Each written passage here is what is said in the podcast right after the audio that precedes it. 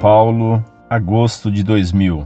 Olá, professor. Aqui estou eu de novo para lhe perguntar mais coisas sobre o catolicismo. Dessa vez, a minha dúvida é sobre a chamada Santa Inquisição. Comecei a pensar nisso depois que li na Folha de São Paulo, se não me engano, do domingo passado, algo sobre a Inquisição no caderno Opinião. Entre várias coisas que ele fala, destaco a parte em que ele diz sobre aquela parte da Bíblia em que uma mulher adúltera é levada a Jesus.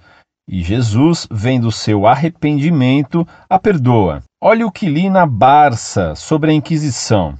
Mulheres, crianças e escravos eram admitidos como testemunhas de acusação, mas não de defesa.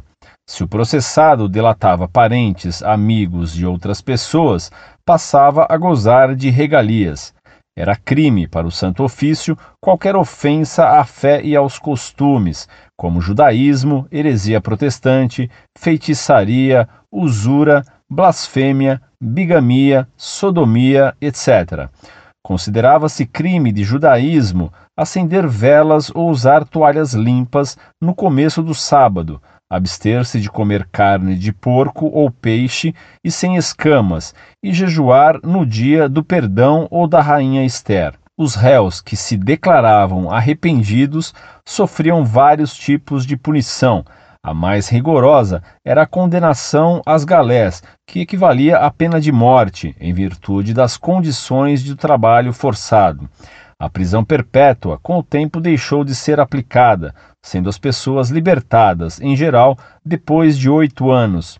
Havia o desterro para lugares distantes ou confinamento numa aldeia por toda a vida. Agora lhe pergunto: depois que Jesus viu que a mulher estava arrependida, mandou que a matassem? E outra coisa que estou pensando também: a Inquisição punia os hereges e os que se desviavam da ortodoxia católica, não é?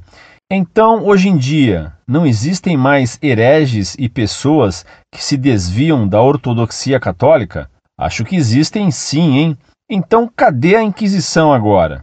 E por favor, agora leia só mais esta parte. Em 1252, no entanto, o Papa Inocêncio IV autorizou o uso da tortura, quando se duvidasse da veracidade da declaração dos acusados. Aí lhe pergunto novamente: será que a Igreja realmente é guiada pelo Espírito Santo? Um Papa que autoriza o uso de tortura pode ser um Papa guiado pelo Espírito Santo? Sempre pensei que Jesus tinha sido um homem que pregou o amor e o perdão. Acho que neste tempo todo eu estava enganado. Espero que o Senhor tire essas minhas dúvidas, pois não consigo ser católico com esse peso na cabeça. Mas, acima de tudo, tenho que lhe agradecer por tirar muitas dúvidas e aguardo resposta. Prezado, salve Maria. Acabara eu de responder uma carta sua quando me dei conta desta outra que me aparece anteriormente enviada. Sobre a Inquisição, temos publicado no site algumas cartas respondendo às calúnias contra ela. Se você quiser comprar um livro interessante sobre a Inquisição, adquira a obra A Inquisição e seu Mundo, do professor da Faculdade de Direito da USP, João Bernardino Gonzaga. O livro é da edição Saraiva e é muito bom. Lá você verá como os jornais e as enciclopédias vulgares mentem e caluniam a Inquisição e a Igreja. A tortura era o método normalmente aplicado, infelizmente, por todos os países, por todas as polícias e permitido por todos os códigos legais até o século passado.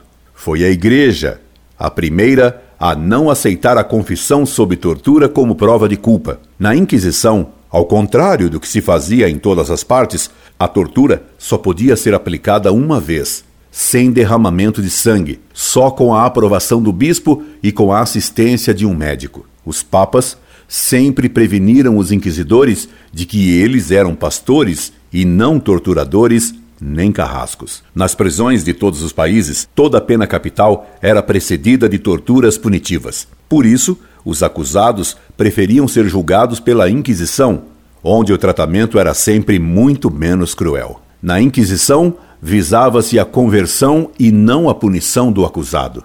Por isso, a Inquisição era o único tribunal do mundo que começava dando um prazo de perdão. Quem se acusasse de ter agido contra a fé dentro de um prazo de 15 a 30 dias estava perdoado. O acusado, em qualquer fase do processo, pedindo perdão, estava perdoado.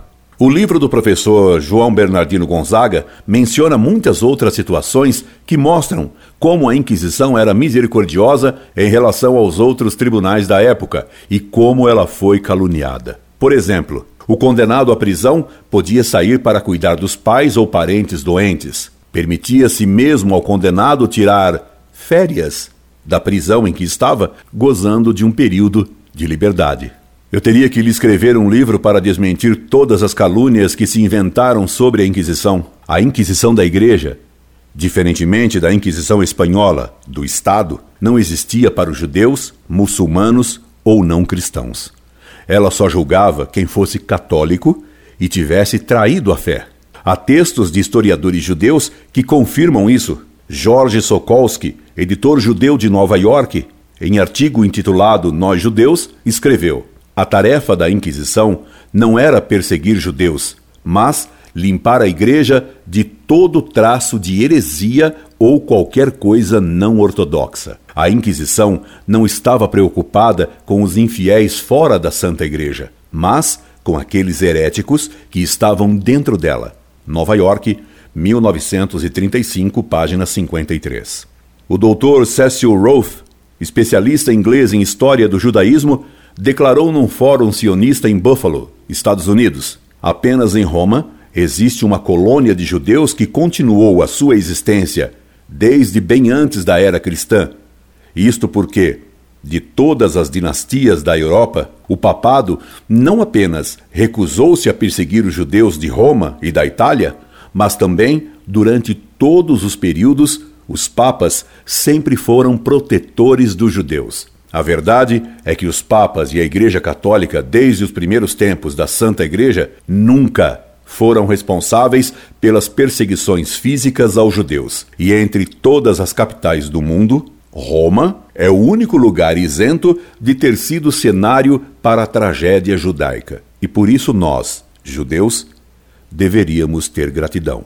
25 de fevereiro de 1927. Você me pergunta se Cristo era a favor da pena de morte, ao citar o caso da adúltera. Repare que Jesus não disse que não devia puni-la. Disse o contrário, que aquele que não tivesse pecado atirasse a primeira pedra. Deste modo, Jesus confirmou a lei mosaica. O que ele condenou foi alguém desejar, individualmente, ser juiz e executante da pena capital. Mas quando Pedro cortou a orelha do servo, Cristo disse-lhe: Pedro, mete a espada na bainha, porque quem com o ferro fere, com o ferro será ferido. Mateus 26, 52, citando Números 35, 16.